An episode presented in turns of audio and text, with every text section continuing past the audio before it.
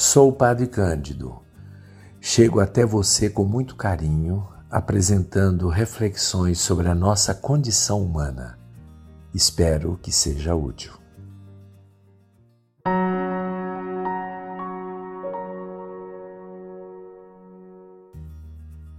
Gente, viajar é muito bom. Eu gosto muito de viajar. Por isso não concordo muito com aquela expressão que diz que os mais novos querem viajar, mas não podem porque não têm dinheiro. Os adultos podem, mas não querem porque trabalham muito e estão sempre ocupados.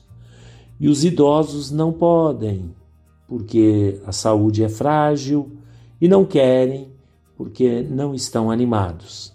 Isto aí ninguém acaba que ninguém viaja, né?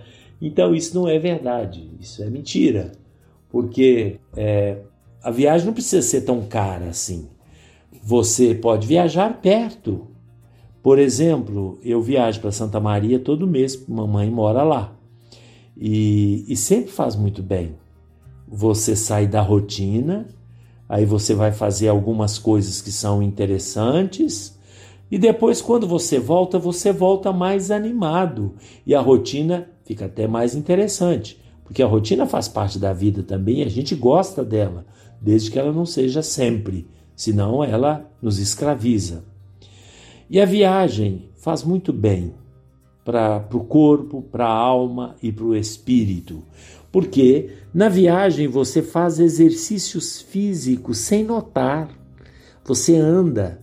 Né? Normalmente, é, é para quem pode viajar para o exterior, as cidades europeias, de maneira geral, elas têm um centro histórico bastante plano, quase todas, né?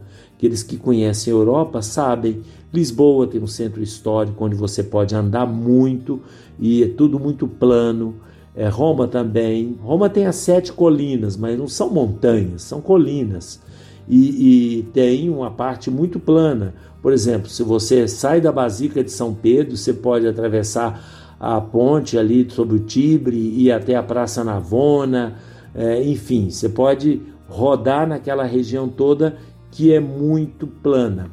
Mas como é mês de julho e nós celebramos no dia 14 de julho, o Dia da França, eu queria falar da minha cidade, de que eu gosto muito. Não estou dizendo que que eu não gosto das outras, mas gosto muito, porque estive muitas vezes lá, morei um tempinho lá, é Paris. Então, por exemplo, você vai viajar, você vai a Paris, você vai a, a pega o metrô, a linha 1 vai até a estação Charles de Gaulle. Charles de Gaulle, Charles de Gaulle é uma praça. Nessa praça está o Arco do Triunfo.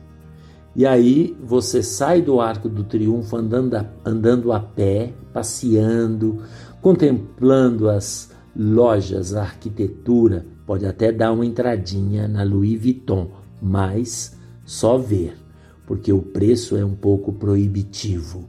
E aí você vai descendo aquela avenida, vendo os palácios, Petit Palais, Grand Palais, e aí tem é, uma arquitetura assim que, que, que faz a gente é, ficar né, em, em lugares maravilhosos, né? Você sonha, você imagina coisas. E cada época tem o seu encanto. No inverno, as folhas estão todas secas, mas costuma ter uma neve. Quando, quando, quando cai neve, raramente cai é, em Paris durante todo o inverno, mas de vez em quando cai. E tem os seus encantos também. Agora, quando chega na primavera e no verão, muitas flores, né? E você vai até a Praça da Concórdia, vai descendo até chegar à Praça da Concórdia. Na Praça da Concórdia, o nome dela é gozada, né? É gozado, né? Porque é Praça da Concórdia, mas de fato, ali durante a Revolução Francesa foram uh, guilhotinadas 1.119 pessoas, inclusive Maria Antonieta, o rei Luís XVI, mas também o revolucionário Robespierre.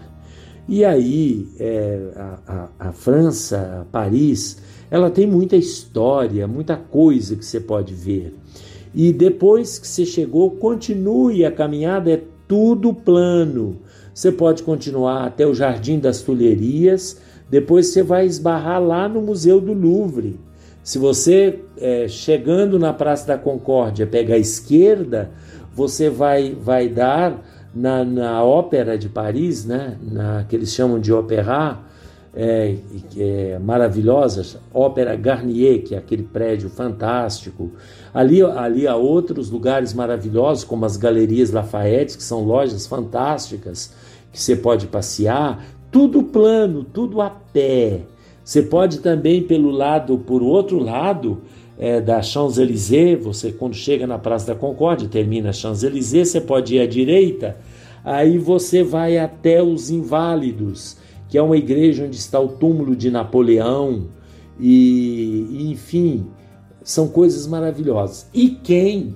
A viagem serve para muitas coisas, para a cultura, para o encontro com as pessoas, para você conhecer, é, se relacionar. Olha, de maneira geral, as pessoas são boas, são acolhedoras de maneira geral. Olha que eu viajo muito, hein? Raramente a gente tem alguma decepção, raramente, né? Mas as pessoas são boas, elas se abrem ao diálogo, à conversa, principalmente o outro turista também, porque você tá como turista encontra outros turistas que não sejam brasileiros, porque você já conhece bem, né? Então, porque outros você pode conversar mais, você está em outros lugares. É, a parte religiosa, por exemplo, ah, porque a França é um país laico. É, não, tem muita coisa maravilhosa do ponto de vista religioso. Aqueles que gostam da devoção de Nossa Senhora das Graças, a Rue du Bac, Nossa Senhora da Medalha Milagrosa, a própria catedral, agora em reforma, depois do incêndio, tem a coroa de espinhos. Se for na época de Natal, tem presépios por todos os lugares em Paris maravilhosos. E a coroa de espinhos, inclusive, é, é, um, é, um, é uma tradição, que é a coroa que veio de Jerusalém. Sabem que a França foi. O cristianismo foi introduzido na França pelo rei Clovis no ano 496. Portanto, tem uma história religiosa maravilhosa. Por exemplo, padroeiro de Paris é São Dionísio, que eles chamam de Saint-Denis, que até hoje tem metrô, tem bairro, tem estádio de futebol, tem tudo com esse nome, para ver como eles guardam isso. Tem nome de santo para tudo quanto é lado.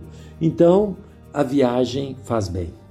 Faz muito bem. Hoje eu falei de Paris, né, gente?